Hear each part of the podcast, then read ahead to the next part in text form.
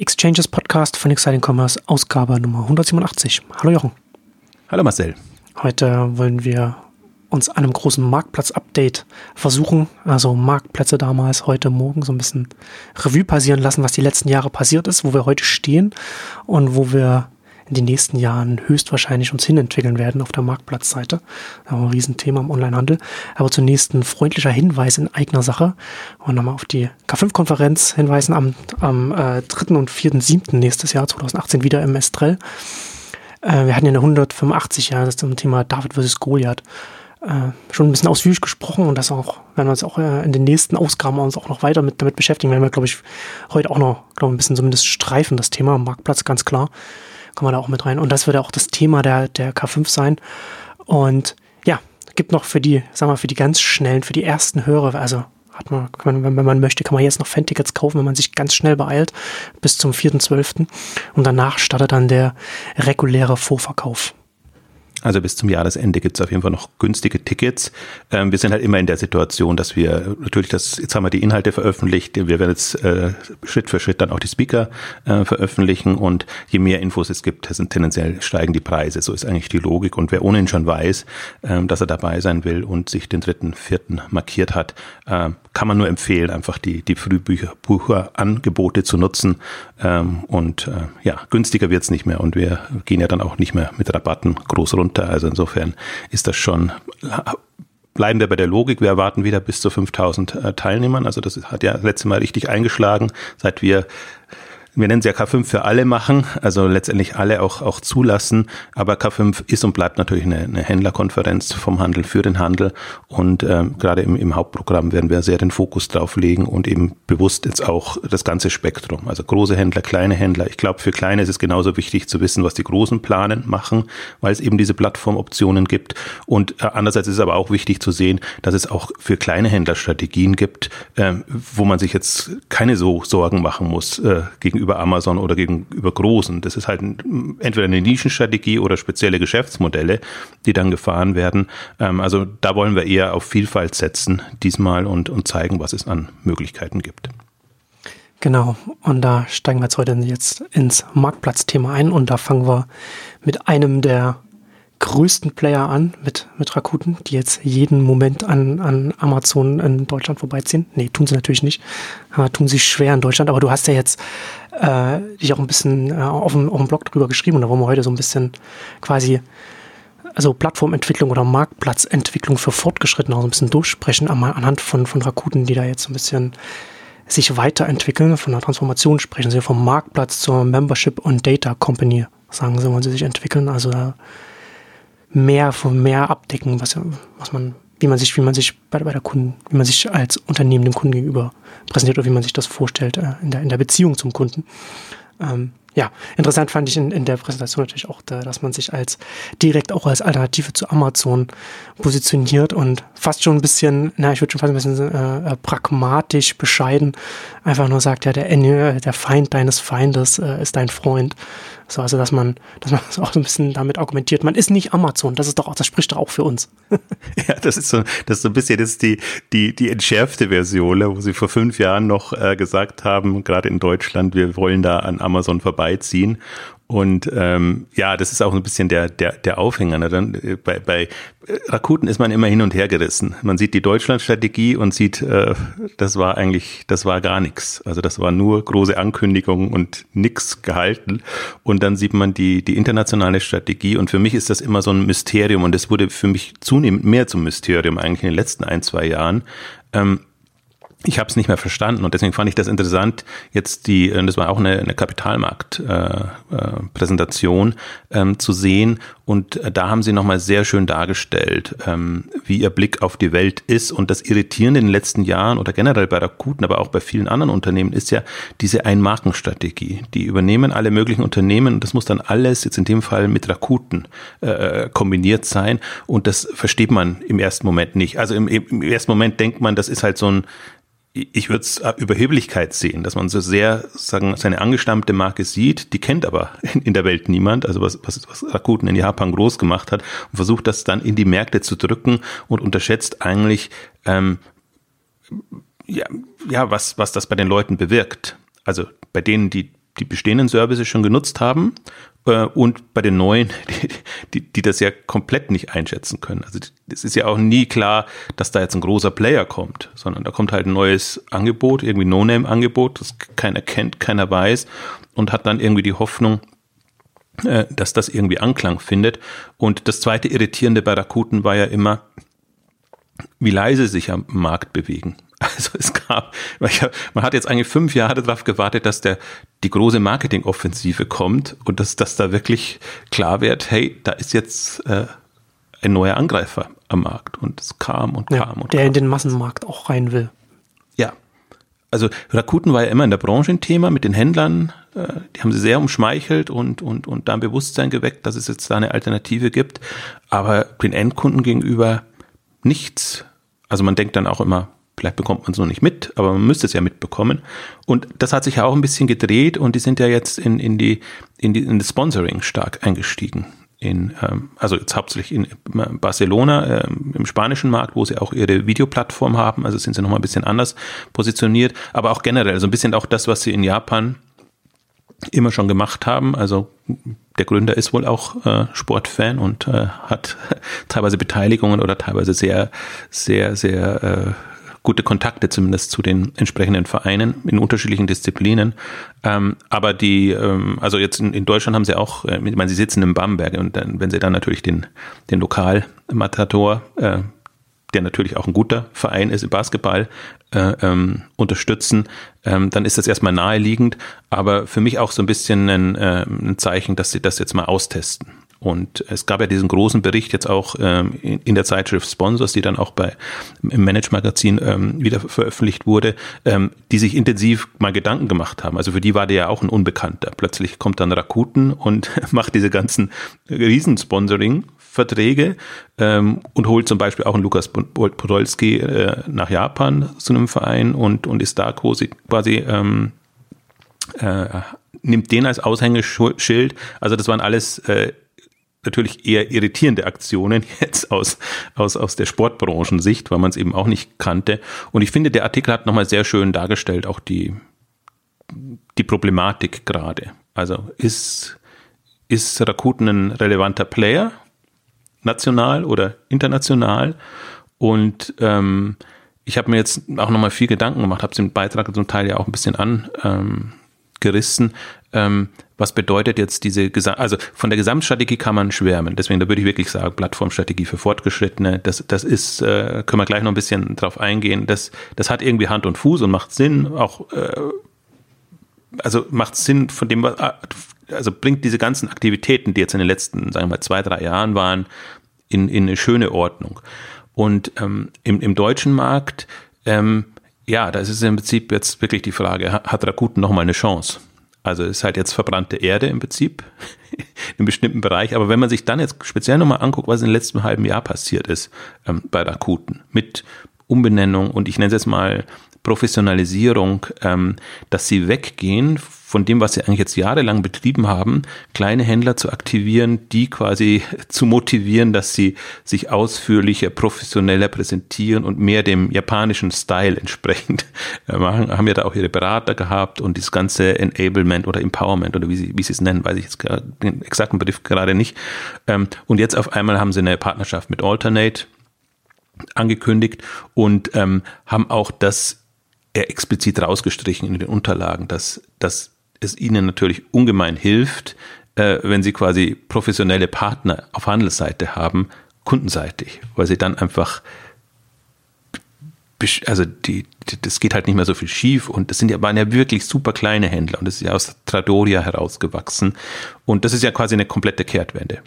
Ja, ja, also es ist schon, ist schon interessant, das zu beobachten, ne? weil man so ein bisschen so das Rakuten Deutschland, die, die ersten Schritte, so ein bisschen so man hat, man hat einen, einen kleinen neuen Marktplatz, den man erstmal etablieren muss oder, oder versucht groß zu machen, ein bisschen so behandelt, operativseitig, wie man in Japan seinen, seinen erfolgreichen, im Massenmarkt etablierten Marktplatz behandelt. Und das funktioniert natürlich nicht. Ne? Das haben wir ja, haben wir ja auch schon oft drüber geredet, dass äh, ein Marktplatz, der anfängt, so etwas oder, oder eine Plattform grundsätzlich, wenn sie klein ist, muss man, muss man ganz anders daran gehen, als wenn eine Plattform einmal etabliert ist und dann, und dann die Feedback-Schleifen dann funktionieren.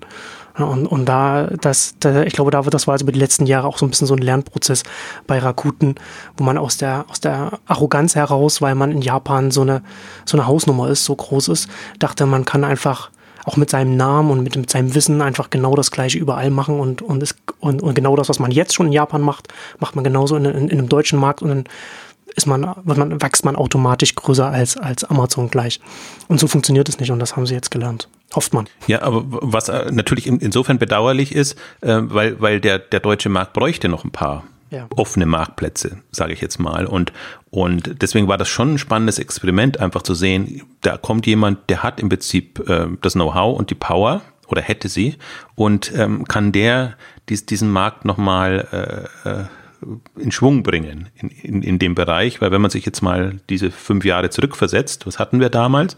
Also witzigerweise hat, hat Rakuten sich immer gegen Amazon gestellt. Ich, ich habe das immer mehr als, eigentlich wäre eBay der bessere äh, Rivale gewesen. Ähm, da, da hätte man ein bisschen mehr Chancen gehabt und ein bisschen mehr Angriffspunkte. Also wir hatten diese Amazon ähm, eBay-Dualität letztendlich dann äh, vor fünf Jahren und äh, wir hatten eben noch die kleineren. Das war Tradoria, der Vorläufer von, von Rakuten, das war Hitmeister, was inzwischen in Real aufgegangen ist und wenn man dann noch einen Davanda dazu nehmen will oder einen Hut, wo wir noch drauf eingehen sollten später kurz, weil da natürlich jetzt Karstadt und Co. Äh, ähm, Pläne haben damit.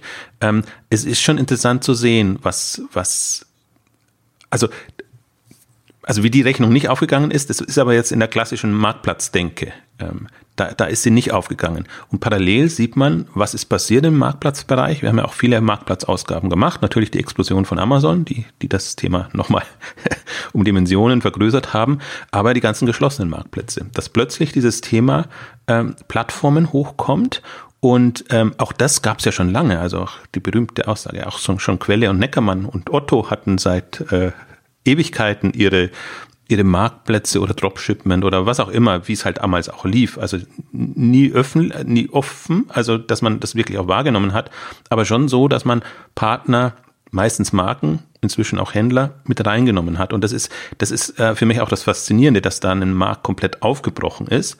Ähm, und deswegen glaube ich, es ist auch viel eine Timing-Frage. Ich glaube auch durchaus, äh, wir, wir beleuchten ja eBay immer sehr kritisch aber eBay hatte ja diese sehr früh diese Offensive, dass sie auch Marken auf ihr eBay bringen wollen mit Shops. Die waren damals noch nicht bereit. Die sind mhm. aber jetzt alle quasi auf dem Marktplatz-Trip. Ja.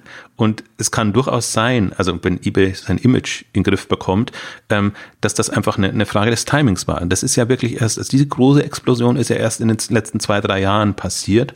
Und jetzt, jetzt ist immer die Frage, wie man den Markt definiert. Also was ist noch Marktplatz und was ist äh, Händler, die eben neue Strategien fahren. Wir betrachten es ja meistens aus, aus Händlersicht und haben ja auch in dieser David versus Goliath-Ausgabe äh, sind wir auch darauf eingegangen oder im letzten Jahr schon äh, erfolgreich in der Plattformwelt und was wir alles dazu gemacht haben. Das ist, kann man aus Händlerperspektive betrachten, aber ich würde es eigentlich gerne oder ich sehe es mindestens so stark aus ähm, aus, aus Marktplatzsicht, weil, und das ist für mich das Interessante, ähm, kürzlich hat auch MyToys seine Plattformstrategie vorgestellt oder erster Plattform Day hieß das und die haben eben auch dann ihre Lieferanten und Markenhersteller quasi, ja, es war so eine Erweckungsveranstaltung, würde ich es jetzt mal nennen, also einfach mal erläutert, was, was sie vorhaben und welche Richtung das gehen kann. Und das war wirklich eine Einsteigerveranstaltung. Also nicht jetzt kritisch gemeint, sondern einfach jetzt von der, von der Marktentwicklung her. Und da konntest du richtig schön erleben, ähm, wie du es, sagen wir, ganz einfach erklärst und wie das eher noch auf einer auf Marktplatzniveau diskutiert wird. Und das war auch richtig so, weil man hat an den Fragen an schon gemerkt, oh, da, die, die, die Branche ist an sich noch nicht so weit, also wie jetzt die Online-Branche ist, die, die ganzen Markenhersteller. Und da habe ich quasi so die, das war jetzt mal in den letzten, alles in den letzten zwei, drei Wochen so ein bisschen die, die, die beiden Facetten gesehen. Einerseits du hast MyToys oder ein neuer und MyToys ist gerade sehr spannend, weil das ist jetzt einer der Player, die vom Umsatzniveau die Größenordnung erreicht haben, wo das Sinn macht. Viele machen ja heutzutage Marktplatz und da fragst du dich immer warum, weil die haben weder den Traffic noch die Kunden und sonst irgendwas, äh, das Umsatzniveau und MyToys, da sie über die ganze Gruppe machen, mit Mirapodo, mit Limango, mit allem drum und dran, sind jetzt doch in der Lage, wo man sagen kann, das kann man doch mal gucken, ob die Rechnung so aufgeht. Wobei die haben auch eine Vorgeschichte, haben auch immer schon äh, mit Dropshipment und mit allen möglichen äh, äh, Lösungen, die sehr kuriose Namen haben, beziehungsweise bei, bei, bei MyToys, äh, äh, gearbeitet und versuchen das jetzt so ein bisschen ähm, zu, zu drehen. Und dann auf der anderen Seite eben einen Rakuten. Das, ähm, das, das ich super spannend finde, weil die als Marktplatz groß geworden sind und sich da jetzt drehen. Eigentlich wegdrehen vom Marktplatz. Eigentlich auch weggehen von, von, vom, vom E-Commerce an sich. Also deswegen auch, tut es denen auch gar nicht mehr so weh. Also sie haben jetzt viel mit Händlern Geld verdient. Hm, überall. Und, und das ist ja das, das Interessante, dass sie jetzt quasi professionelle Händler reinholen, die weniger bezahlen müssen als die vielen kleinen. Also so versuchen sie es auch ein bisschen zu strukturieren. Dann denkt man sich auch erstmal, ja, jetzt wird es aber schwierig dann vom Geschäftsmodell. Ähm, aber das ist eben der, der Punkt, dass der Fokus komplett woanders liegt. Dass sie äh, ihre eigene Marke stärken wollen, einfach sehr viel klar dann professioneller auf, auf, auftreten wollen. Und dass es ihnen mehr um die, hast es gesagt, äh, Data und Membership Themen geht. Ähm, und das wird jetzt im, im E-Commerce-Kontext noch nicht so deutlich, aber wenn man sich überlegt, sie haben eben Viber übernommen, sie haben eben äh, bestimmte Videodienste übernommen äh, und sie engagieren sich in allen äh, datengetriebenen äh, und, und auch, auch, auch neuen Angeboten, die da so hochkommen. Also haben, haben ja ihre Investments nicht zurückgeschraubt, haben das jetzt alles umbenannt in Rakuten Viper, in Rakuten Kobo für die E-Book-Geschichten, haben ja interessanterweise auch ähm, Tolino ähm, übernommen, also zumindest den Technologie-Part übernommen. Ähm, also für mich im Grunde nur eine Frage, bis das auch Kobo heißt oder Rakuten Kobo. Das wird interessant, wenn dann die Thalia und, und Co. dann ähm, ja, auch Rakuten quasi promoten wollen. Ich glaube, das wird noch zwei Jahre dauern, aber sie haben jetzt äh, in manchen Ländern kündigen, also gerade in Italien haben sie äh, jetzt angekündigt, einfach mit den großen Buchketten und Verlagen zusammenzuarbeiten. Und da siehst du halt, oder andersrum, das bringt einen ins Nachdenken. Du siehst, da hat sich offenbar komplett etwas gedreht, auch aus der Not heraus. Ich möchte das jetzt gar nicht so als, als, als Offenbarung äh, darstellen. Also Rakuten hatte eben noch mit Man kann es auch so ein bisschen so sagen, es war ein bisschen, ich meine, Weiber haben sie, wann haben sie das gekauft? 2014 oder so? Oder 13 sogar? Ja, also es ist schon, ist schon ein paar Jahre her. her ja. Und man äh, kann sagen, da hat man, da haben wir auch aufgehorcht damals. Äh, aber da muss man erstmal sagen, dann war das erstmal so ein bisschen so ein Wildwuchs. Also das, das, das Portfolio, was sie sich da zusammengekauft haben mit, mit vielen hundert Millionen äh, US-Dollar umgerechnet. Ne, also da ist erstmal, da ist ja nicht, erstmal nicht viel passiert. Und ähm, also ich finde interessant jetzt hier, ich würde gar nicht so sehr sagen, also ja, zum einen kann man so sagen, äh, dreht sich weg vom Marktplatz. Ich würde eher sagen, dass sie sich weiterentwickeln hinzu, sich nicht nur hinzu sich überlegen, so, so mehr holistisch, wie wollen wir Kundenzugang. Also vorhin habe ich gesagt, noch Beziehungen, aber letzten Endes geht es ja, wenn man, wenn man rein business-technisch redet, geht es um Kundenzugang. Also wie können wir den Kundenzugang organisieren, wie können wir das, wie können wir das strukturieren, wie können wir das aufbauen und da nicht mehr sich mit der mit den Scheuklappen des Marktplatzes aufhalten, sondern gucken, okay, was haben wir denn hier eigentlich schon alles in-house, was haben wir uns denn eingekauft? Und wie bringen wir das jetzt zusammen? Und wie können wir das auch verzahnen? Also gerade auch die Verzahnung, was so Viber und auch das Rakuten-ID angeht, das ist ja auch alles schon längst überfällig gewesen, ne? dass, dass, dass das auch accountseitig da irgendwie verknüpft wird. Und jetzt machen sie auch ne, so Payment-Dienste äh, und sowas damit reingebracht, was ja alles naheliegend ist einfach, ne, wenn, man, wenn man das schon hat äh, unter, unter, unter dem Unternehmensdach, dass man das dann in irgendeiner Form äh, zusammenführt und das, und das machen sie jetzt.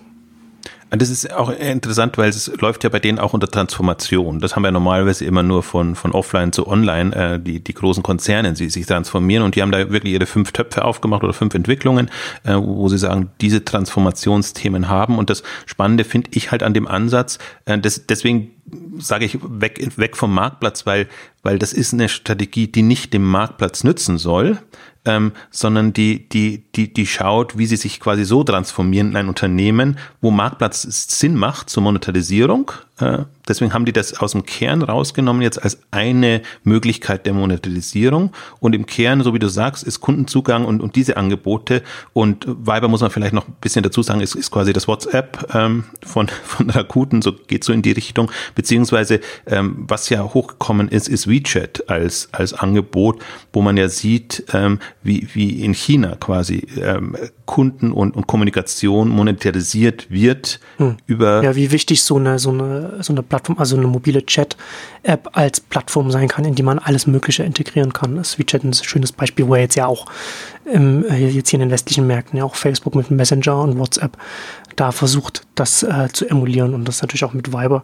Also ich bin überrascht, dass in den Unterlagen, das war mir nicht klar, dass das Viber in den letzten Jahren äh, noch so stark gewachsen ist. Wir sind ja jetzt irgendwie bei 920 Millionen, also IDs sagen sie, da weiß man natürlich nicht, was das bedeutet. Das ist ja nicht irgendwie tägliche Nutzer oder monatliche Nutzer. Ne? Also muss man ja auch immer so dazu sagen, weil es da kann, können auch viele Karteileichen dann dabei sein.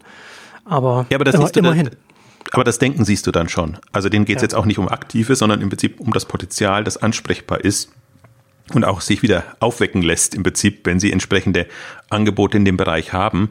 Ähm, deswegen ist es schon, äh, finde ich fast die Zahl spannender ähm, als, als die aktiven, ähm, weil, weil, weil sie eben unterschiedliche Services haben, die sie, die sie darauf aufsetzen können. Und die Kreativität oder die, die, die Frage ist halt jetzt, wie, wie sie das entsprechend mit, mit welchen Angeboten monetarisieren. Ähm, vielleicht noch einen kurzen Punkt natürlich, der, der WeChat ist explodiert in China, ist aber im Prinzip noch nicht über, bewiesen, dass das übertragbar ist äh, auf, auf jetzt WhatsApp oder Messenger bei, bei, bei Facebook und, und, und jetzt in dem Fall äh, auf, auf die akuten Angebote. Aber ist natürlich eine, eine, eine also eine sichere Wette ist es nicht, aber zumindest eine, eine, eine Option. Also man, man also ist, man ist besser gerüstet, wenn man das mal ausprobieren kann in westlichen Märkten, also Viber ist nicht westlicher Markt, aber, aber bei WhatsApp finde ich das äh, spannend zu verfolgen, ob die, also da hat ja nichts geklappt. Also jetzt was, was Facebook Richtung E-Commerce oder äh, diese Angebote oder alle, alle Social Networks äh, monetarisieren wollten. Ähm, aber das ist, ähm, jetzt wenn man jetzt mal, wir wollen ja heute so ein bisschen in der Zeitskala äh, das betrachten, wenn man jetzt mal guckt, was in den letzten fünf Jahren passiert, dann muss man das, glaube ich, im Hinterkopf behalten. Diese WeChat-Geschichte extrem hochgekommen und ähm, daran orientieren sich jetzt alle, natürlich, also interessanterweise ja im Silicon Valley, die Inspiration kommt immer aus, dem, aus Asien momentan und Rakuten ist natürlich da jetzt noch näher an den Märkten dran. Und ähm, insofern finde ich das sehr, sehr interessant.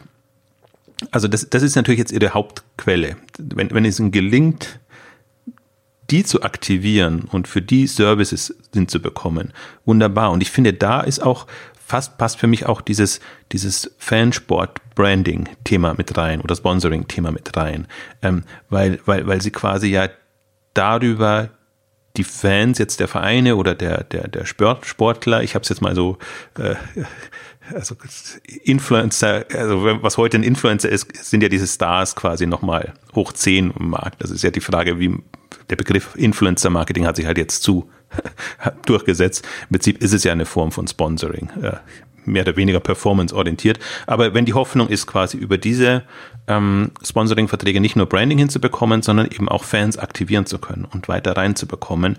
Ähm, und dann haben sie halt, deswegen, das kann man nie über einen Marktplatz. Also das ist ein Riesensprung, aber sie haben, und das ist, ist ähm, also Viber ist das eine schöne Beispiel und das andere ist äh, Waki TV, hieß es früher, heißt jetzt Rakuten TV wo sie halt da einen, einen Filmstreaming-Angebot ähm, letztendlich haben und äh, noch, noch ein paar andere, die einfach sehr niederschwellig sind. Also wo man sich auch tatsächlich vorstellen kann, ich kann diese externen Leute in die Rakuten-Welt reinbekommen. Also erstmal als ID, als, als Kundenmitglied äh, in irgendeiner Form. Ähm, und das ist natürlich schon sehr, sehr smart und weit gedacht. Erstmal nur theoretisch abstrakt, aber für mich so spannend, dass ich mir, das kann ich mir vorstellen. Und dann, dann steigt ein Rakuten bei mir immer wieder im Ansehen, weil ich sage, ja. hey, das ist ja schon smart. Ja, also äh, wie gesagt, also ich sehe es vor dem Hintergrund, dass Marktplatz ein Unterthema zu dem Überthema Kundenzugang ist. Ne? Und Kundenzugang ist jetzt, ob das jetzt ein Facebook ist, ein Google ne? oder, oder ein Amazon-Marktplatz und so weiter.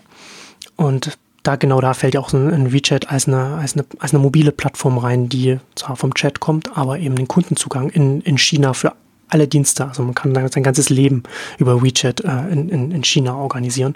Und, von, und vor dem Hintergrund äh, betrachte ich das und da ist das schon spannend. Also ich war erst ein bisschen skeptisch, als ich das, äh, als ich das äh, auf Exine Commerce gelesen hatte, was du das mit, geschrieben hast mit dem, mit, mit dem Sponsoring vom, vom Barcelona. Aber in den Unterlagen ist natürlich dann schon interessant, wenn man dann sieht, dass äh, der Public Account von dem FC Barcelona jetzt 4,7 Millionen Follower hat.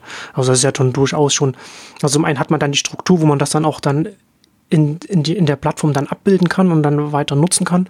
Und es wird offensichtlich auch genutzt. Also das ist ja dann auch schon, das ist ja jetzt, jetzt keine, keine geringe Zahl.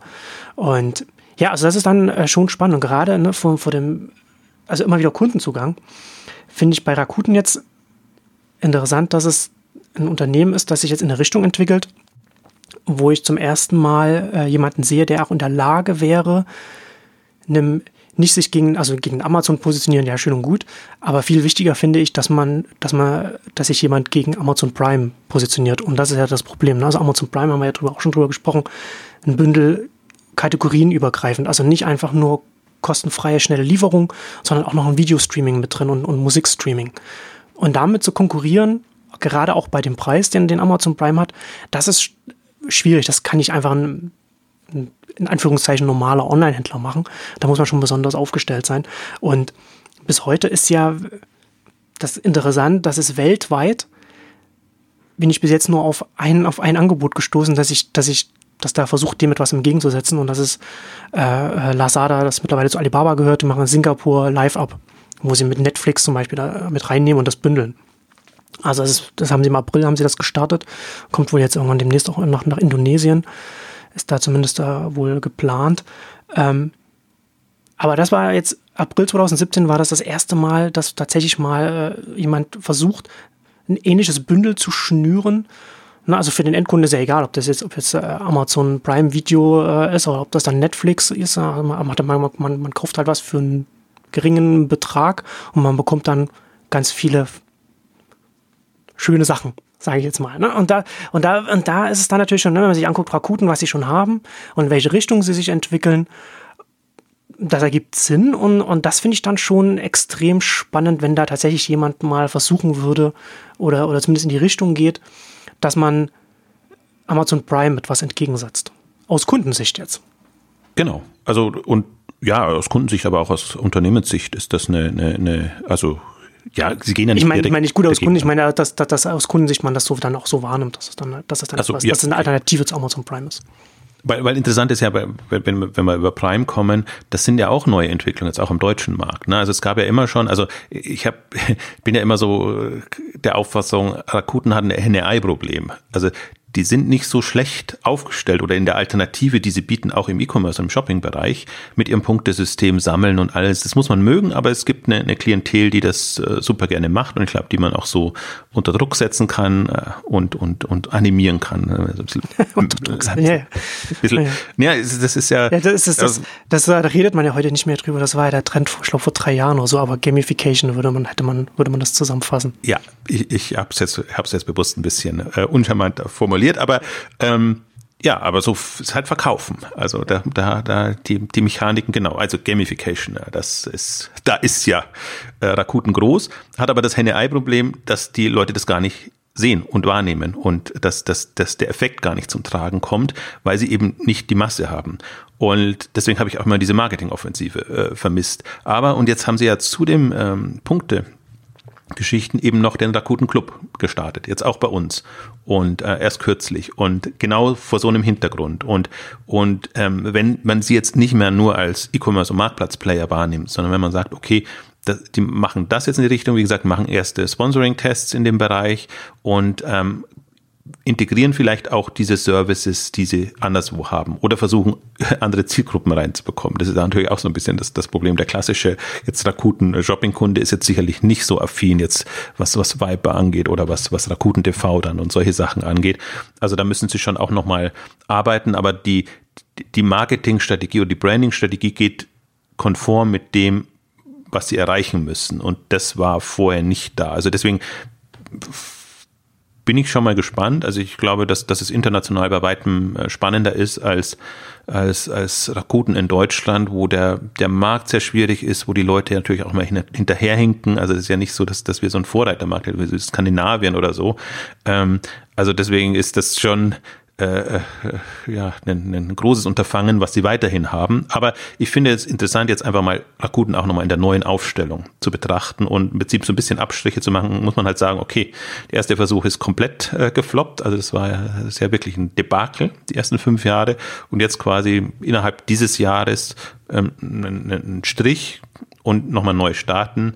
Interessanterweise haben sie ja, äh, arbeiten sie ja gerade ohne deutschen Geschäftsführer. Und, aber man kann sich vorstellen, dass sie jetzt eher jemanden reinholen, dann, wenn sie jemanden wieder reinholen, ähm, der bisschen breiter aufgestellt ist, äh, wobei Christian Macht war auch breiter aufgestellt. Also er kam ja auch aus der Groupon-Welt und aus anderen Richtungen. Also er war jetzt nicht ein eingefleischter E-Commerce-Mensch. Äh, aber das hat halt auch, also, aber da hatten wir ja schon gesagt, der hat ja schon keinen guten, guten Start jetzt bei, bei, bei den Händlern. Äh, war eher schwierig, aber jetzt sind sie schon eine ganze Weile ohne Chef, haben viele Leute verloren, viele auch ausgetauscht und ähm, da bin ich jetzt mal gespannt. Aber weil du es erwähnt hast, wollte ich noch kurz nochmal auch auf, auf den internationalen Punkt kommen, weil ich mir tatsächlich auch überlegt habe, wo steht denn Alibaba in dem Kontext? Und du hast es ja Lazada als Teil von Alibaba gesagt, im Prinzip ähm, in, in einer ähnlichen Situation. Also auch Massen an Kundendaten, noch sehr marktplatzlastig, interessanterweise auch sehr Sponsoring aktiv gerade, aber aus einem anderen Fokus. Also man wird das jetzt dann bei den Olympischen Spielen sehen.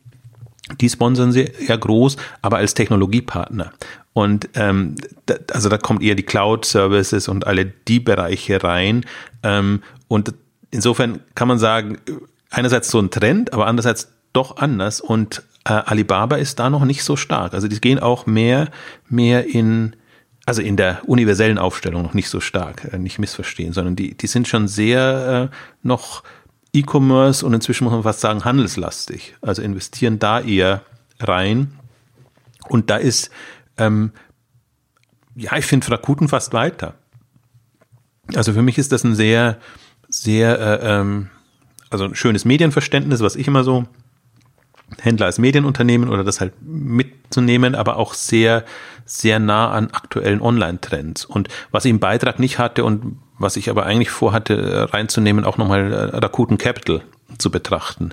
Ähm, der, der Investmentarm ist weiterhin sehr, sehr aktiv und aktiv, einerseits, andererseits ist er genau bei den Trendthemen dabei, die jetzt, die jetzt in sind, also sprich äh, Fintech, Fintech. und Lauter solche Sachen. Ja, was, was, ja.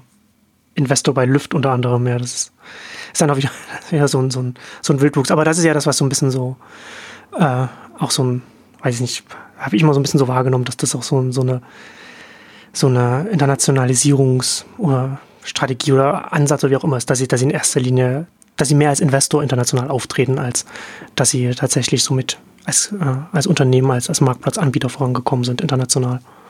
Das stimmt, aber das passt jetzt wieder gut rein. Ich glaube, in Unterlagen haben sie es auch so drin, dass, dass das ihnen einfach auch, also was Zugang angeht oder Payment, haben sie ja viel, viel gemacht oder so. Das sind natürlich tolle Monetarisierungsmöglichkeiten. Witzigerweise, was da nicht auftaucht, aber es sind ja auch große Investor bei Pinterest.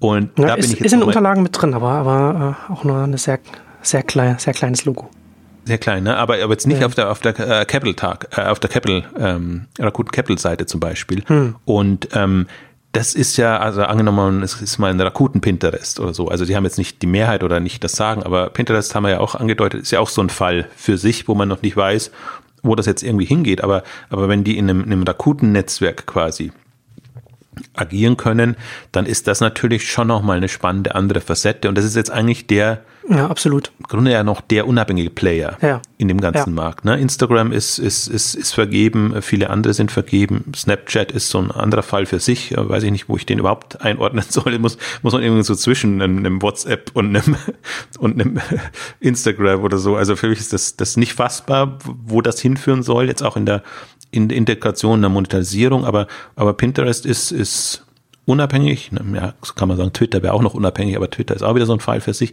Pinterest hat aber, im, haben wir ja auch im, im Vergleich mit, mit, mit Instagram äh, besprochen, einfach da Potenziale und ist so ein bisschen, ich finde, in der Branche unterm Radar, in den Nutzern offenbar nicht, hatten wir ja auch erwähnt. Und ähm, in dem Kontext super spannend. Also, weil dann sieht man auch, die haben schon ihre Finger bei den richtigen Themen drin. Rakuten. Mhm. Und deswegen würde ich sie als, als, als Plattform-Player nicht abschreiben, ich glaube auch, also vielleicht hat ihnen das auch gut getan, dass sie da jetzt ein bisschen in Strudel gekommen sind und ja wirklich, ähm, also im E-Commerce ist ja, hat ja nichts geklappt. Also ihre ganzen Investments, sei es in England, in, in, in USA, äh, Frankreich, Price Minister, hört man nichts. Also das ist ja im Prinzip, lebt noch so ein bisschen. aber ähm, also komplett schief gegangen. Ähm, und haben aber überall ihre, ihre Finger drin. Und für mich ist das jetzt sehr rund. Also da bin ich, die haben mich jetzt neugierig gemacht, muss man auch, es war natürlich eine Werbeveranstaltung, der, der Capital Tag, Market Tag ist immer in die Richtung gedacht, aber das so dargestellt zu bekommen, das sagt man, also das ist spannend, weil die hatten jetzt vor zwei Jahren hatten sie ja auch ihre Rakuten 2020 äh, Strategie gemacht, war auch schön, aber war halt eher so, so, äh, ja, als ob es so eine Managementberatung, Strategieberatung mhm, ja. gemacht hätte. Ähm, war, hat mich jetzt nicht so gefangen genommen, muss ich sagen. Und, und, und das ist was, wo ich sage, ähm, also da kann man sich auch inspirieren lassen. Das ist jetzt nicht nur, ich betrachte das ja immer in, in zwei Richtungen, äh, Rakuten an sich und ob das jetzt gut geht oder nicht, das interessiert mich eigentlich erst in zweiter Linie. Ich finde das auch mindestens so interessant immer als Inspirationsquelle, dass man das halt genau sieht. Und ich fand das so, so interessant, ähm, Alex Graf stellt das immer eigentlich ganz gut dar. Der stellt das genau so dar, die, die, die Daten und die Kunden im Zentrum des Unternehmens und alles andere drumherum. Und das ist jetzt genau quasi der Ansatz und ein schon sehr, sehr weitgehender Ansatz. Ähm, also Alex nimmt das immer gerne, um, um zu verdeutlichen, wie ticken äh, quasi die Online-Unternehmen oder, oder die, die Zalandos in Anführungszeichen im Vergleich zu traditionellen Unternehmen.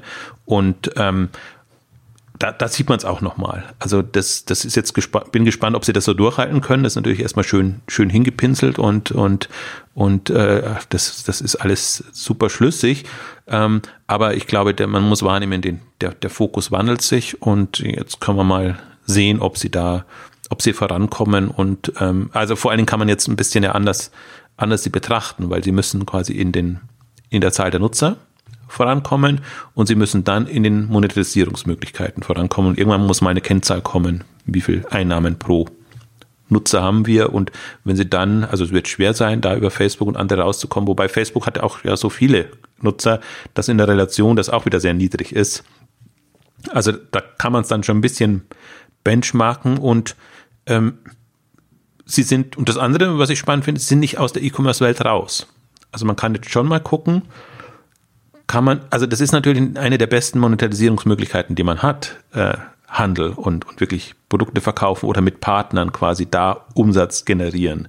Das ist eine sehr, sehr handfeste Geschichte und auch eine sehr bewährte und äh, deswegen kann man da auch sehr auch natürlich nochmal benchmarken, ob jetzt wirklich der, der, der Marktplatz noch wächst, wobei ich jetzt noch nicht genau weiß, welches welches Maß ich da annehme, welches Kriterium. Ich finde es aber auch interessant jetzt, äh, vielleicht das als, abschließenden Punkt, damit wir auf die anderen Themen auch noch ein bisschen eingehen können, ähm, dass sie ähm, ja mit ihren Gebühren und, und allem sehr runtergehen. Also dass sie es gar nicht mehr drauf anlegen, jetzt da zu maximieren und das Maximum rauszuholen, ähm, sondern das zunehmend Richtung Mittel zum Zweck machen. Also ich denke mal, sie werden trotzdem noch gut fahren, äh, aber, aber ich glaube, das ist halt gut jetzt zur Marktentwicklung, dass sie also dass sie es attraktiver machen und dass man halt bei vielen Marktplätzen hat man das, das Gefühl, es geht weniger um die Kunden als darum, in Anführungszeichen die Händler abzuzocken und da möglichst die Gebühren zu erhöhen und Einstellgebühren bis äh, Provisionen und allem drum und dran. Also das ist jetzt, ich, abzocken wird es für mich dann, wenn der Mehrwert nicht mehr so groß ist wie das, was man, was man einsetzen muss. Und da kippt's für mich dann immer. Und manche gehen halt schon grundsätzlich mit so einem Modell rein, was ich äh, kontraproduktiv finde für, für eine Marktplatzwelt. Und deswegen ist es interessant zu sehen jetzt, und das ist ja auch steuerbar, bei wem geht man runter und welche Richtung trimmt man das Ganze. Und das wird jetzt interessant sein. Also zumindest die nächsten zwei Jahre gebe ich Ihnen schon noch am deutschen Markt, äh, wird es interessant sein zu sehen, ob, ob das ob das fruchtet. Also Sie haben jetzt ein schönes äh, äh, Chart drin, wo Sie sagen, das hat sich schon gleich sofort ausgezahlt. Äh, also das, das, äh, die Marktplatzumsätze, glaube ich, haben sogar verdoppelt gesagt. Also die, die haben ja jetzt, leider kommen die Zahlen immer erst sehr verspätet. Selbst die Zahlen, die jetzt dann für 2016 kommen, sind im Grunde noch nicht die Zahlen, die dann zeigen würden, ob, ob da irgendwas explodiert ist. Aber das wird interessant zu sein zu sehen, weil das wäre schon das wären natürlich jetzt dann schon Sprünge, wo man sagt, okay, dann, dann, dann kommen sie vielleicht doch noch ähm, hoch und könnten dann eine Alternative bieten. Muss man sehen. Also ich sehe es jetzt auch nicht die, als die, die heißesten Kandidaten. Wenn man jetzt mal zu dem Punkt kommt, also ich hab schon gesagt, wo, wo waren wir vor fünf Jahren? Wo, wo stehen wir heute? Und da sieht man ja, dass jetzt ein äh, Idealo angegriffen hat, vor allen Dingen, ähm, dass es eben Hitmeister eigenständig nicht geschafft hat. Ähm, Rakuten auch nicht, hat man schon gesagt. Äh, Davanda und witzigerweise auch Etsy sind eher so ein bisschen in Strudel geraten, wo ich sage, das ist auf einem anderen Feld nochmal Marktplätze, die man, die man irgendwie ähm, ja, interessant verfolgen kann, weil sie halt den anders reingehen, aber die haben aus anderen Gründen ähm, quasi das, das Thema. Und dann Idealo wirklich als die, die extrem groß äh, angreifen und jetzt quasi aus der Preissuchmaschine Richtung Marktplatz gehen wollen, auch in andere Kategorien reingehen wollen, ähm, was man so nicht erwarten konnte, was ich spannend finde, weil sie auch viele Rakuten-Leute jetzt natürlich ähm, geholt haben. Ähm, und dann das ganze Feld, ähm, also nur um es nochmal reka zu rekapitulieren, das ganze Feld eben geschlossene Marktplätze, dass ein Zalando hochkam. Also im Prinzip, was das ja, wer das ja ausgelöst hat, muss man schon immer wieder Respekt auch zollen, äh, ist, ist ja ein About You. Also die, die ja, die ja vorgeprescht sind mit ihrer Geschichte und dann plötzlich ähm, die Branche hellhörig gemacht haben und Zalando hat das natürlich voll ausgenutzt jetzt. Und dann kam eben TradeByte und, und plötzlich diese Dienste, die ja ursprünglich aus der Neckermann-Welt entstanden sind, ist ja so ein Neckermann-Relikt, das sich dann quasi auch, auch anderen angeboten hat. Und äh, die, die jetzt ja wirklich der, der Treiber sind. Und das ist, ist für mich ist wirklich faszinierend zu verfolgen, wenn ich, wenn ich auf einer Otto-Veranstaltung MyToys bin und dann hat eben auch TradeByte da seinen Stand, also hm. Zalando quasi. Ja, ja. Und ist der Treiber. Zalando hat beide, Enertwine und TradeByte. Und ähm, interessant auch bei, bei About You, die haben ja About You Cloud jetzt vorgestellt, wo sie auch sagen, da ist dann TradeByte und Enertwine schon integriert, wenn man, wenn man auf diese Lösungen setzen will. Also alles Zalando-Produkte ähm, oder Themen. Und und wenn man wirklich mal auf einer, Veranstaltung von, von TradeByte war, die haben ja ihren E-Channel Day da jetzt etabliert, dann, dann sieht man auch, was da für eine Dynamik da ist, was für ein Interesse da ist. Und, und das sind halt alles geschlossene Marktplätze. Und was mich total fasziniert, ist einfach die, die unterschiedlichen Strategien. Warum, weshalb man solche Dinge macht. Die einen machen es aus, aus, aus, aus Umsatzgesichtspunkten, die anderen machen es aus strategischen Gesichtspunkten, äh, um einfach Sortimente einzubinden zu können, die sie sonst nicht abdecken. Also es gibt und unterschiedlichste Modelle in beide Richtungen. Also wie werde ich selber zum Marktplatz und wie kann ich mich quasi am Marktplatz positionieren. Und das große Mysterium jetzt in dem Fall ist für mich tatsächlich Hut, die ja immer unterm Radar geschwebt sind und mit denen Karstadt und die Signa Retail Group jetzt äh, große Pläne hat und ähm, wo man jetzt ja schon gab es die Meldung auch, dass man sagt, die äh, Karstadt Produkte werden quasi Richtung Hut äh, gespielt. Also wer nicht protestiert, so war, okay. war die Meldung. Und, und ich bin mal gespannt. Das ist für mich ein, ein, ein sehr eigenartiges Konstrukt. Und äh, ob sie ob sie das irgendwann umbenennen und, und, und was machen. Ähm, aber es geht mir jetzt mal nur darum, darzustellen, es gibt noch so ganz eigenartige Konstrukte. Also auch, auch, auch, auch super interessant, weil zum Beispiel Real übernimmt Hitmeister und benennt es um, macht dann Marktplatz. Rewe macht es auf der grünen Wiese. Komplett eigene Technologie und, und äh, hat es jetzt im, im Sommer angekündigt, aber ich glaube, es ist immer noch nicht live. Also ist auch schon äh, seit, seit Jahren in, in der Mache. Ähm, und jetzt eben äh, Karstadt. Also es gibt ja nicht mehr so viele, was dann übrig ist. Und was würde ich mal sagen, günstig zu haben ist, ist ja auch immer die Frage. Also das sind ja alles, die Konzerne sind ja nicht willens, da irgendwie viel Geld auf den Tisch zu legen, sondern äh, versuchen dann immer durch Synergieeffekte oder setzen die Hoffnung sehr auf Synergieeffekt. Und jetzt bin ich mal gespannt. Also Karstadt hat einen Hut, hat einen My Best Brands übernommen. Das sind, also My Best Brands ist jetzt nicht ein Marktplatz, sondern eher so eine Vermittlung von, von Angeboten. Äh, ob man daraus was stricken kann, ist für mich jetzt so, sagen wir mal, auf der weit unten sagen wir mal, Außenseiter in, in, in dem Bereich. Muss man mal gucken, ob da ja. daraus was wird. Also vielleicht noch eine Anmerkung zu Idealo. Ich habe gerade mal die Seite nochmal aufgerufen. Da haben sie noch als Tagline Deutschlands großer Preisvergleich. Also da sind sie dann äh, kundenseitig natürlich schon noch und noch die App, äh, die mobile App natürlich dann auch Idealo Preisvergleich Shopping, so dass man, wenn man nach Preisvergleich sucht, das dann bei Idealo landet. Da ist dann die Vergangenheit dann natürlich doch noch stark. Ähm, was, was ich mich frage, bei, bei dem, ja wenn ich da kurz einhake, aber das macht ja nichts. Also wie sie, wie sie kundenseitig, also Zalando ist auch ein Marktplatz, wird sich aber nie als Marktplatz positionieren. Also ich glaube, kundenseitig kann das ja gerne Preisvergleich sein, aber händlerseitig oder im, im, im Nutzererlebnis, wie man dann den Checkout hat und alles, ist es halt eine, eine, eine andere Welt. Also da würde ich, wäre ich gar nicht so kritisch. Also ich verstehe den Punkt und es äh, ist gut, dass du ihn machst, aber äh, da würde ich sagen, Marktplatz muss nicht unbedingt als Marktplatz präsent sein. Okay. Ja, meine, meine Frage wäre nämlich auch eher, wenn wir jetzt wenn wir jetzt so in die nächsten fünf Jahre schauen, frage ich mich so ein bisschen, wenn, wir uns die Plattform, äh, die, die Marktplätze anschauen, wir sind ja jetzt heute an einem Punkt, wo wir jetzt, wenn wir jetzt einen ganz klassischen Webshop haben, dann kommen, dann kommt da, dann kommt man da als, als ein Online-Händler der, der Entwicklung des Marktes nicht mehr so richtig hinterher. Wenn wir jetzt, und ich ja, frage mich, grundsätzlich sind ja jetzt, gibt es ja große Unterschiede. Du hast jetzt die großen, du hast jetzt eBay, du hast jetzt ein Amazon, du hast jetzt äh, das, worüber wir über Rekruten geredet haben. Und dann ist er, kommt er erstmal, kommt noch ein Zalando und so, aber dann kommt ja, dann ist, dann, also die Spanne ist ja relativ groß, ne? Also ist ja relativ große Lücke, bis dann, bis dann Ideale und Hut und so weiter dann, dann kommen. Äh, und die Frage ist, ich frage mich zumindest, wo haben diese Marktplätze in fünf Jahren noch einen Platz? Na, weil du hast ja bei Marktplätzen noch stärker, als wenn du jetzt so, so im reinen Onlinehandel hast, hast du Netzwerkeffekte, hast du Winner Takes It All Dynamiken. Ne? Das natürlich dann alles zu einem zu einem, zu einem, zu einem Amazon hintreibt und vielleicht noch und vielleicht noch ein eBay.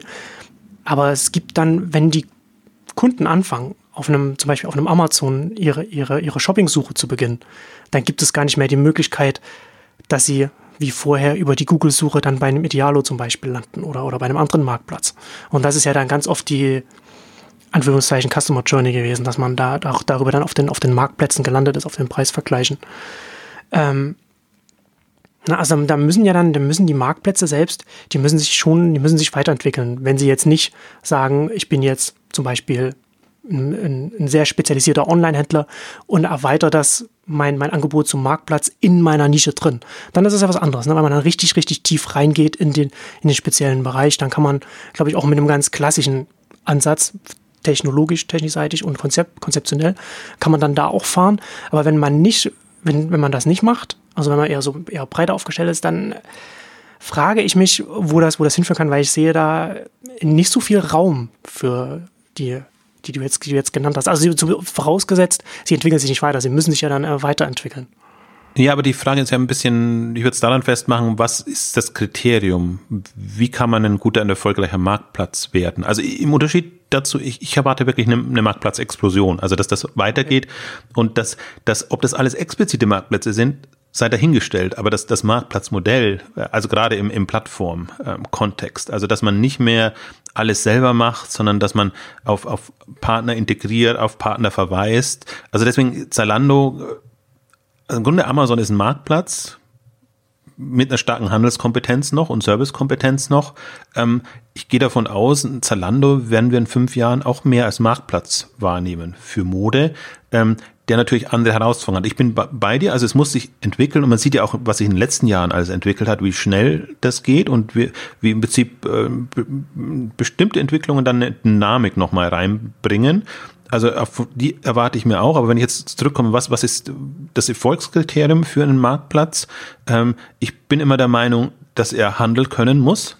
Also deswegen ist es, glaube ich, aus gutem Grund, dass jetzt Händlermarktplätze werden, weil wenn man sieht, wie viele Marktplätze auf der grünen Wiese gestartet sind, aus, wir haben es ja auch immer wieder erwähnt, Helfersyndrom oder anderen äh, Gründen heraus, ähm, oder weil das Geschäftsmodell halt vermeintlich so attraktiv ist, ähm, wenn du die Handelskompetenz nicht hast, tust du dich unheimlich schwer, ähm, also drehst du ein paar Ehrenrunden, weil, weil du einfach kein Verständnis für die Probleme der Händler hast und, und das dann erstmal äh, hinbekommen musst. Und deswegen, glaube ich, tut sich ein Händler leichter, ähm, das zu machen. Und das zweite Kriterium, also Handelskompetenz, das zweite Kriterium wäre für mich die starke Marke. Es muss in irgendeiner Punkt, und da bin ich bei dir, also die, die würden alle untergehen, wenn die nicht irgendwie eine Relevanz haben. Aber da bin ich jetzt, würde ich eben auch sagen, Idealo hat jetzt schon eine vergleichsweise starke Marke, also da ja alles verschwunden ist in dem Preisvergleich, Bereich und, und irgendwie, das, das hat ja allein, ist ja interessant, dass das hat ja nicht bei den, bei den Leuten gar keinen Anklang gefunden. Ne? Der, der Preisvergleich ist ja mehr, wie viel kostet das bei eBay, wie viel kostet das bei Amazon? Also äh, da, die Rolle übernehmen eigentlich andere, so dass das, das eher die, die theoretisch Konstrukt ist, der Markt braucht auch einen Preisvergleich. Also das Problem ist schon da und die Leute machen das, aber es ist nicht der Preisvergleich prädestiniert, dann die, die Rolle zu übernehmen. Ähm, aber trotzdem, in, ja, Idealo, wenn sie geschickt sind, können sie eine Endkundenmarke sein und werden. Also sind es am meisten schon, jetzt von denen, ähm, die, die wir genannt haben, und wie auch immer sie sich dann aufstellen. Also das ist ja auch im Prinzip in jede, jede, jegliche Richtung erweiterbar und die haben eigentlich eine ganz charmante Rolle also keine einfache, wenn man jetzt äh, weiß, wie viel Geld sie in die Hand nehmen müssten, um wirklich eine, eine dominantere Rolle zu bekommen, aber in der Positionierung und, und wie, wie sie jetzt dastehen, haben sie ganz gute Karten. Deswegen würde ich da durchaus so ein bisschen was drauf setzen, als, als, als einer der bestehenden, der, der einfach in fünf Jahren noch relevant sein kann oder eine höhere Relevanz haben kann, im Unterschied zu, zu vielen anderen. Und ähm, das Spannende ist für mich jetzt, äh, sich auch zu überlegen, äh, was, was, was kommt an neuen Entwicklungen rein. Also wir haben, also kommt, kommt ein Alibaba mit Ali, AliExpress in den Markt. Die hätten, also die, die sind jetzt ja so von äh, PR überschüttet und sind auch so geschickt, äh, dass, glaube ich, äh, nicht nur in der Branche Alibaba ein Thema ist, sondern dass das genauso irgendwann im Endkundenmarkt eine Relevanz haben kann und dass sie eben auch über, über Sponsoring oder solche Aktivitäten durchaus Fuß fassen können. Ich finde interessant jetzt die, die Schweizer Zahlen, die veröffentlicht wurden, haben Alibaba Express erstmals mit reingenommen und ist dann schon ganz ansehnlich, was die da an, an Umsatz oder Marktvolumen bringen, auch in Vergleich zu Ricardo und ihren bestehenden Player, die ja. sie dann haben. Muss man halt bei Alibaba immer, immer mit, mit bedenken, dass das alles die Nadel nicht bewegt. Bei einem Alibaba. Von daher weiß man dann halt auch nicht, wie lange dann, also wie viel, äh, wie, wie sehr sich das Unternehmen selbst dann auch auf sowas überhaupt konzentriert, auf solche, für sie sind das ja Märkte, die unter ferner, ferner, ferner, ferner Liefen dann laufen im Vergleich zu ihrem Heimatmarkt. Äh, und, und da dürfen sie ja nicht, den dürfen sie ja nicht aus dem Auge verlieren. Und da, von daher bin ich auch gespannt die sind da auf jeden Fall auch ein interessanter Player. Aber bei denen ist halt, habe ich immer so ein bisschen den Eindruck, also nachvollziehbarerweise, dass man da das natürlich gerne mitnimmt, äh, aber es ist einfach nicht wichtig für, für Alibaba, einfach in, in, im, im Gesamtkonstrukt.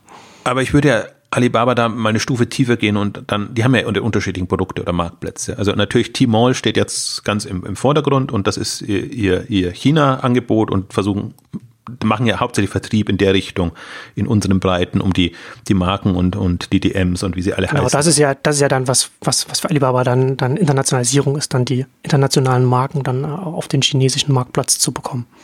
Genau, und das, das ist aber ganz klar äh, China-Marktstrategie, ja. ähm, aber sie haben halt dann noch AliExpress als, als Produkt und das ist ja, das, das geht immer unter und das ist auch jetzt, es bewegt, also es ist wirklich äh, nachrangig natürlich. Ähm, ich bin aber dann eben immer fasziniert, wenn ich mal sehe, eben Schweiz ist ja jetzt kein, also die suchen, die Händler suchen sich ja dann die, die, die Plätze, wo sie verkaufen können oder wo sie in Resonanz stoßen. Oder Frankreich ist es in den, in den mobilen Apps mit drin. Und ähm, also es taucht dann schon auf auf dem Radar und allein das zu schaffen, ist ja schon eine Kunst. Also es sind ja dann meistens die Top Ten äh, Geschichten. Und na, ich glaube, in, in, in, in äh, der Schweiz sind sie natürlich bei der Liste jetzt noch nicht in den Top Ten, aber es waren die 100 und sie waren da schon eher im, im vorderen ähm, Feld. Ich habe es jetzt nicht genau präsent. Also deswegen, ich würde es zumindest wahrnehmen. Ich sehe das jetzt auch nicht als heißesten Kandidat, aber ich wollte es mal als Einstieg nehmen, damit man sieht, dass auch noch bestehende oder die, die schon wirklich sichtbar sind. Resonanz, äh, auf Resonanz schön, meine größte Wette ist ja Wish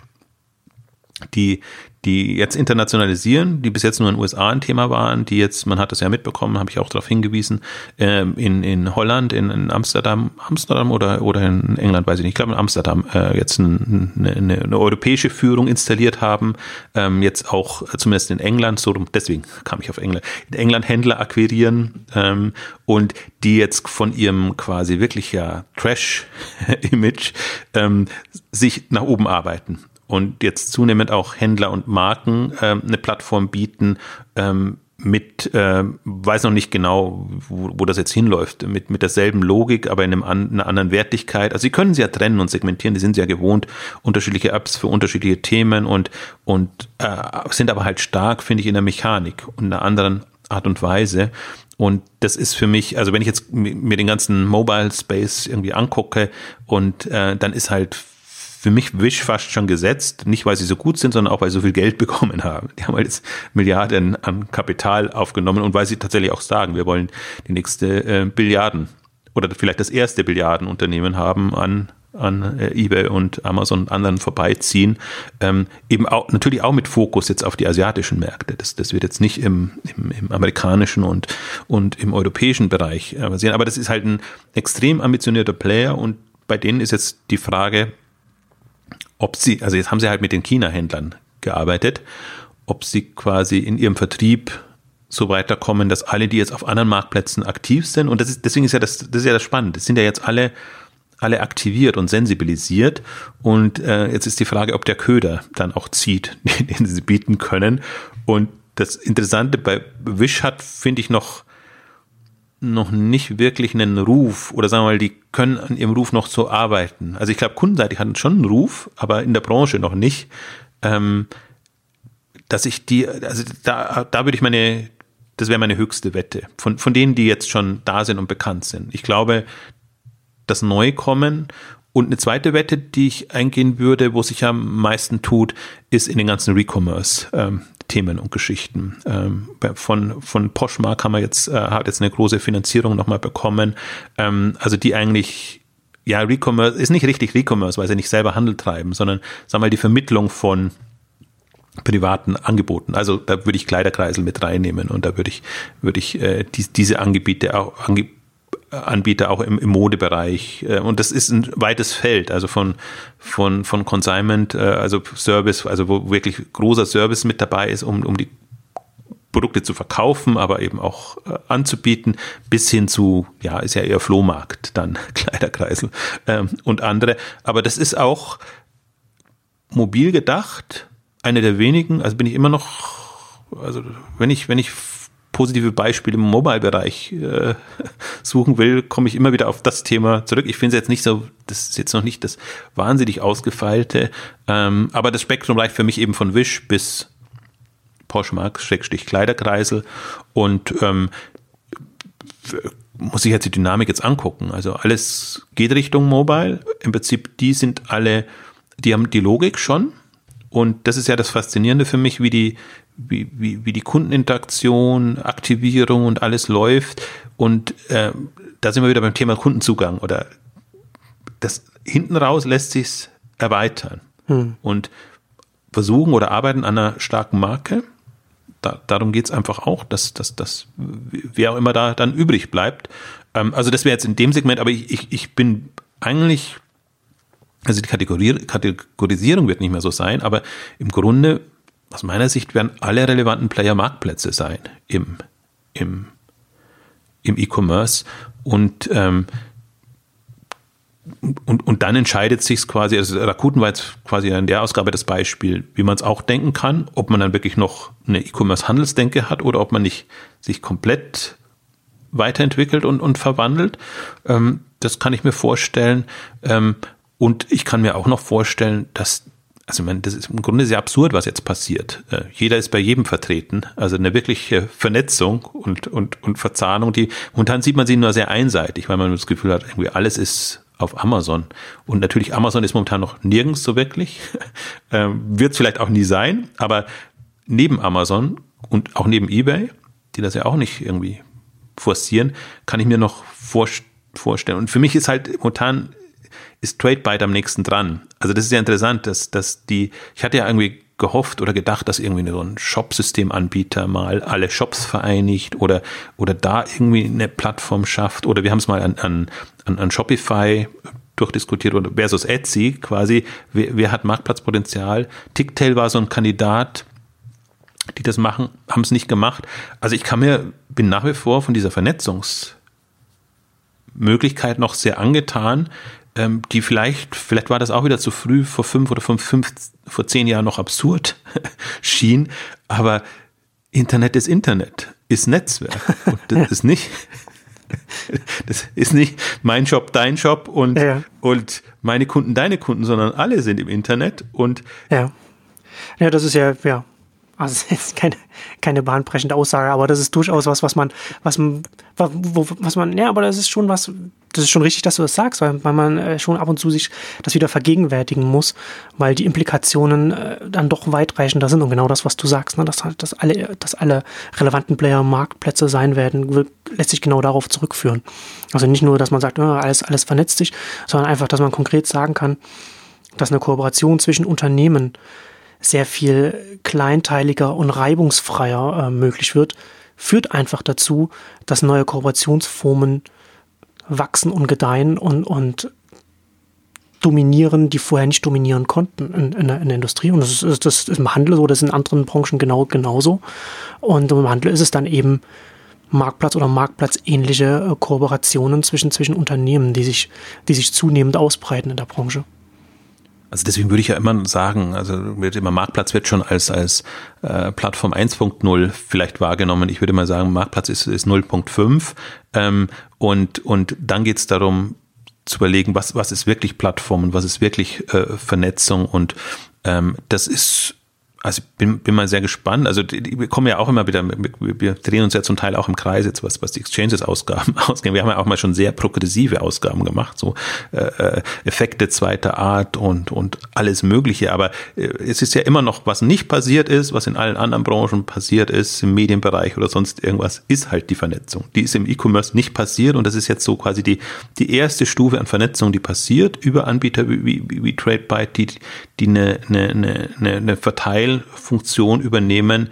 Im Medienbereich hat man es und dann kommen natürlich starke Player. Ist ja im Grunde so absurd, wenn, wenn die, die großen Medienseiten auf Facebook dann vertreten sind oder, oder, oder nur über, die, über diese Kanäle quasi ihre Infos anbieten, anstatt selber eine starke ähm, Position sich aufzubauen mit, mit einer entsprechenden Struktur. Aber ich finde, in, im Medienbereich, in anderen Bereichen ist das schon extrem passiert und ähm, der E-Commerce hat so ein paar also kann es natürlich auch nicht passieren. Also A ist die Branche nicht so progressiv und dann ist halt immer der Produktversand noch mit hinten dran. Also das ist alles ein bisschen behäbiger. Aber für mich ist aus meiner Sicht in den letzten zwei, drei Jahren sind da ein paar Knoten geplatzt und deswegen würde ich da die Dynamik höher einschätzen. Und also das andere Argument ist auch noch, die, die, also wer wird ein relevanter Player sein können? Also das wird ja überschaubar sein und die müssen ja unterschiedlich ausgerichtet sein. Ähm, und also sei es jetzt, also man muss jetzt nicht unbedingt App-Freund sein, aber, aber egal wie. Also die, die, die Leute konzentrieren sich auf sehr wenige Angebote und das Angebot muss klar machen, wofür es steht und warum es da ist. Und unterm, unter der Haube kann es wieder alles sein, aber in der Ansprache muss anders. Deswegen finde ich, bringe ich auch Wish als Beispiel, deswegen bringe ich auch die ganzen ähm, Flohmärkte als Beispiel, weil die halt einen, einen anderen Zugang haben ähm, zu dem Thema und dann unterscheiden sie sich eben von dem Amazon und von dem eBay und, und von was auch immer. Und ich glaube, das ist, deswegen bin ich ja, ich trenne das dann so gerne. In, in der Kundenansprache erwarte ich mir Innovation, Alternativen. Insgesamt vielleicht nicht so, weil, weil ich mir dann immer denken, denke, unten drunter funktioniert's ja. Also haben wir ein Angebot, haben wir die Produktdaten, können wir verschicken und, und das alles lösen, können wir. Äh, das ist auch, also da, da ist Vernetzung ein Thema und, und übergreifender Warenkorb und diese ganzen äh, Regelungen unter der Haube, das ist alles super äh, äh, tricky und, und, und, und, und eine Herausforderung für sich. Da würde ich jetzt erst, erst abstrahieren, also nicht, dass es da nicht genügend zu tun gäbe. Das will ich damit nicht sagen. Das ist bei weitem nicht ähm, der, der Stand, den wir, den wir haben müssen. Aber in der, in der Frontend-seitig, der Kundenansprache, da, da ist noch so viel möglich und wenn da neue starke Marken hochkommen und ich würde Davish eben als jemand sehen, der, der eben nicht über das Suchfenster kommt, äh, und trotzdem ein Riesensortiment hat und im Impuls sehr stark ist, mag man mögen, mag man nicht mögen. Da kann ich auch einen Rakuten mit reinnehmen. Also, weil da ist dieser Shopping Point Sammelansatz und da Druck machen unterscheidet sich halt. Deswegen finde ich Rakuten nach wie vor spannend. Und natürlich so ein, nennen sie ja immer Lame Commerce, klassischer Shop, der, der vom Suchschlitz und von der Kategorienavigation lebt, wird schwer haben. Mit Personalisierung versuchen jetzt alle. Man hat immer so das Gefühl, das ist ein bisschen äh, verlorene Liebesmühe, weil es nie so wird, wie es eigentlich sein müsste. Ähm, also ich bin mal gespannt, ob die Etablierten das so schaffen oder ob da auch ein Newcomer kommt, der, der mit, mit einem neuen anderen Ansatz hat und äh, kommen kann. Und ich ist ja auch durchaus spannend jetzt diese Datensammelwut. Also die, die, die Vereinigung von unterschiedlichen Datenströmen, so dass man einfach noch mehr Möglichkeiten hat, äh, auch der Ansprache und, und in der Vorfilterung. Darum geht es ja letztendlich bei, bei Personalisierung. Also deswegen bin ich da sehr optimistisch Ah, ja, also das ist, glaube ich, alles, sonst sind so meine, meine Punkte. Das ist, ich versuche es auf zwei Ebenen zu betrachten. Äh, dann macht es irgendwie für mich mehr Sinn. Ähm, aber die, ich glaube, man darf nicht unterschätzen, was jetzt an, was so geplatzte Knoten bringen. Und äh, das, gerade die, die Plattformbestrebung darf man nicht unterschätzen. Und deswegen, also ich, ist jetzt keine Werbeveranstaltung für, für ECD, aber mal auf so einer Veranstaltung zu sein und nur einen Tag lang nur mit Plattformstrategien rauf und runter sich zu beschäftigen, bringt einen dann wirklich ins Grübeln, weil man auf einer üblichen E-Commerce-Veranstaltung und selbst jetzt im Unterschied zu K5, da machen wir das ja als Thema und, und werden es wieder als Thema haben, aber können halt nur die Highlights machen. Ähm, hochrelevant, aber in so einer klassischen E-Commerce-Veranstaltung, worum geht's da? Immer noch um die traditionellen Themen. Wer sind die Guten, wer sind die Bösen? Sind die Offliner oder relevanter als die Onliner? Und ähm, das ist ja, also das, da, da, da platzt auch kein Knoten mehr. also, also das, das ist Überlebenskampf, kann auch spannend sein und, und auch da äh, gilt es, äh, innovative Strategien zu entwickeln, um zu überleben. Aber das bringt, also ist eine andere Welt. Ja soll es geben, klingt immer so, als ob ich da was dagegen hätte. Nein, ich bin über alle froh, die überleben und die sich transformieren und die, die, die, die was machen. Aber aus, aus einer Online-Sicht sind sie natürlich nicht relevant. Da, da, da passieren gerade Sprünge. Ähm, und deswegen bringe ich äh, Rakuten gerne als Beispiel. Das mag man abtun als, ja, irgendwo in Japan, irgendwie ein ganz eigenartiges Konstrukt. Was hat denn das noch mit E-Commerce zu tun? Aber äh, das eröffnet einem Horizonte die, die Denkweise. Und das wäre nämlich noch mein, ein Argument habe ich noch zu, zu, zu deinem Punkt. Ähm, welche Player sind relevant? Woher kommen die? Und es muss nicht sein, dass die aus dem Handelskontext kommen oder aus dem Produktkontext kommen, sondern es kann genauso gut sein, dass das irgendwelche, in Anführungszeichen, Online-Player sind oder lass die Social Networks jetzt tatsächlich einen Weg finden oder die, die, die WhatsApps, wie sie wie sie eine Integration hinbekommen und eine hohe Conversion in dem Bereich, dann wird man sehen, wie schnell die Ströme dahin fließen und dann haben wir plötzlich einen doch ein Facebook-Shopping oder ein WhatsApp-Shopping. Ja, also ich, ein, ich ja. finde, ich finde ja immer den historischen Blick dann immer, immer sinnvoll. Ne? Also der, der, wichtigste Player im Onlinehandel ist ja auch nie ein Onlinehändler gewesen. Das war ja immer Google für lange Zeit. Also von daher. Also deswegen glaube ich, um es abzuschließen, aber ähm, das, das wird sicherlich nicht die letzte Ausgabe in dem Bereich gewesen sein. Aber ich glaube, es war ganz gut, mal wieder ein Update zu machen. Also mir ist es ein bisschen klar geworden, der Impuls kam jetzt von Rakuten und dann habe ich mir tatsächlich überlegt, was war vor fünf Jahren, was könnte in fünf Jahren sein. Und dann, dann hilft es nicht, sich so jetzt auf die bestehenden Listen zu verlassen und, und das nur irgendwie linear vorzuschreiben, sondern da sieht man tatsächlich, dass es sind extreme Sprünge passiert von vor fünf Jahren zu heute und die werden sicherlich extremer sein, wenn wir uns dann, wann ist das 2022, 2023, man darf gar nicht dran denken, was das für Jahreszahlen sind. Klingt noch so weit weg, aber es sind nur fünf Jahre, ähm, was, was uns dann bewegen wird. Ja, klingt futuristischer. Auf jeden Fall sollte man das nicht unterschätzen. Zum einen das veränderte Mindset auch bei den, auch bei den Herstellern äh, und, und, und den Marken. Und auf der anderen Seite natürlich auch die, was du ja schon angedeutet hast, ne, die Strukturen, die jetzt gewachsen sind mit TradeByte und Co. Das hat natürlich dann auch Auswirkungen, wie schnell dann auch ein Marktplatz dann auch hochkommen kann, weil er dann, weil die Anbindung dann auch äh, am, am Rest der Branche dann auch einfach auch viel schneller gehen kann. Ja, und zum Abschluss von mir noch zwei, noch zwei Hörtipps. Wir machen bei der K5 auch den Chef Treff-Podcast. Da hat in der Nummer 13 äh, Sven Ritter mit dem Tretbyte-Gründer und CEO Matthias Schulde gesprochen. Kann man sich da zu dem Thema ja auch anhören.